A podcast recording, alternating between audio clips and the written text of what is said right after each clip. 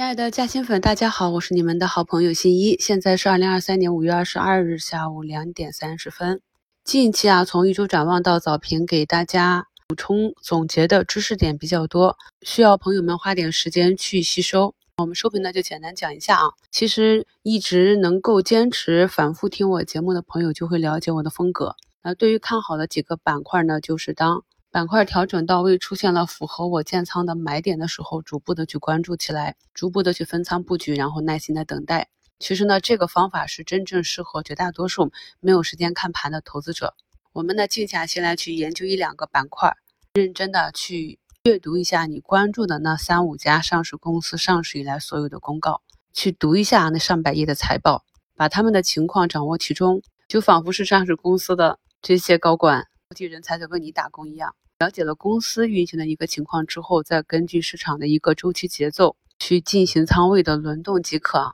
那在去年年底，我们进行了两期视频直播。去年十二月份的两期二零二三年的行情展望呢，我们定的五朵金花是高一新四军啊。经过了科技、自主创新、新科技这些啊一波的行情，就一和军还在底下趴着了。那近期呢，在前期的以数字经济为代表主线以及分散的支线调整的时候，那我们可以看到近期消费类的医药、医美啊、军工就慢慢的有止跌的迹象了。如果你呢刚开始听新一的节目，没有对过去的整体课程有一个系统性的学习啊，那只听节目的话，可能就会觉得有点跟不上节奏啊。因为我们每日的股评呢，主要是以当日的市场情况梳理。为一个核心内容，而我们近期的市场其实是没有什么持续性的方向的，资金呢走的也是比较乱，今天这个涨，明天就直接调整了。虽然说现阶段没有一个持续性，但是你听过我昨天的一周展望，就能够理解啊，你所谓的那些涨涨跌跌，有一些呢就是在筑底寻底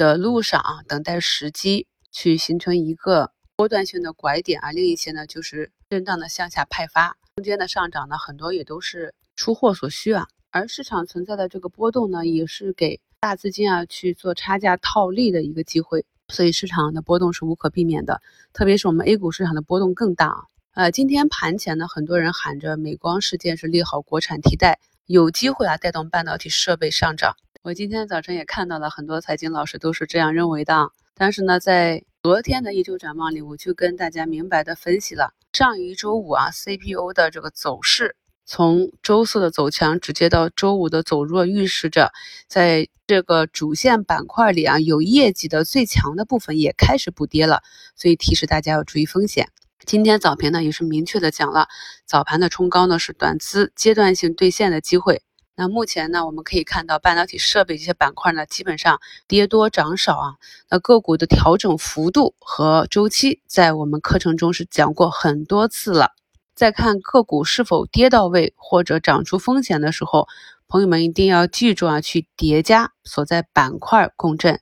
板块内的大部分个股呢，都要有差不多的调整到位的，重新走出攻击的形态，才有机会做二波。而在这之前呢，先调整到位的个股呢，大概率就是横盘震荡，震荡之后啊，依旧是上下都可。那么这一点呢，是主要受。它所在板块的波动影响，这就是我跟大家讲的板块的波动性。我们把板块的波动呢叫贝塔行情啊，正贝塔指的就是板块向上，负贝塔指的就是板块下跌啊，板块调整。那在这其中呢，个股的涨跌呢叫阿尔法行情。所以我近期讲的比较多的一个词，就是在正贝塔行业里面去找阿尔法行情的个股，叠加共振呢，就能够获得超于市场收益率的啊更好的收益。所以呢，这一点呢，请大家一定要注意啊，特别是新关注我的朋友们。也许呢，你前面啊没有听上我们产业链分析，没有跟上今年一季度的主线行情，那么至少要学会啊回避近一个多月我们讲的风险。今天呢，下跌板块呢，基本都是前期活跃的通用人工智能发散的方向，体育啊，M 二啊，M 二混合现实呢，就是之前呢跌的比较深的消费电子反弹的。一个主要诱因啊，就是苹果发布的这个概念嘛，是一个新概念啊。然后就是教育、游戏、电子竞技、供封装、光学、CPU 啊，这个指数今天还出现一个向下跳空的缺口啊。手机游戏、互联网广告营销、出版啊，呃，很好的反馈就是从评论区中看到近期这两周每天几十家的跌停啊，我们很少有朋友，几乎没看到有朋友是踩雷的，有去参与反抽反弹的，也都是有了比较正确的预期，及时的做了出局，这一点还是做的比较好。目前半导体设备这里啊，就是存储啊这一个高开低走的板块。目前调整完毕之后呢，像深科技、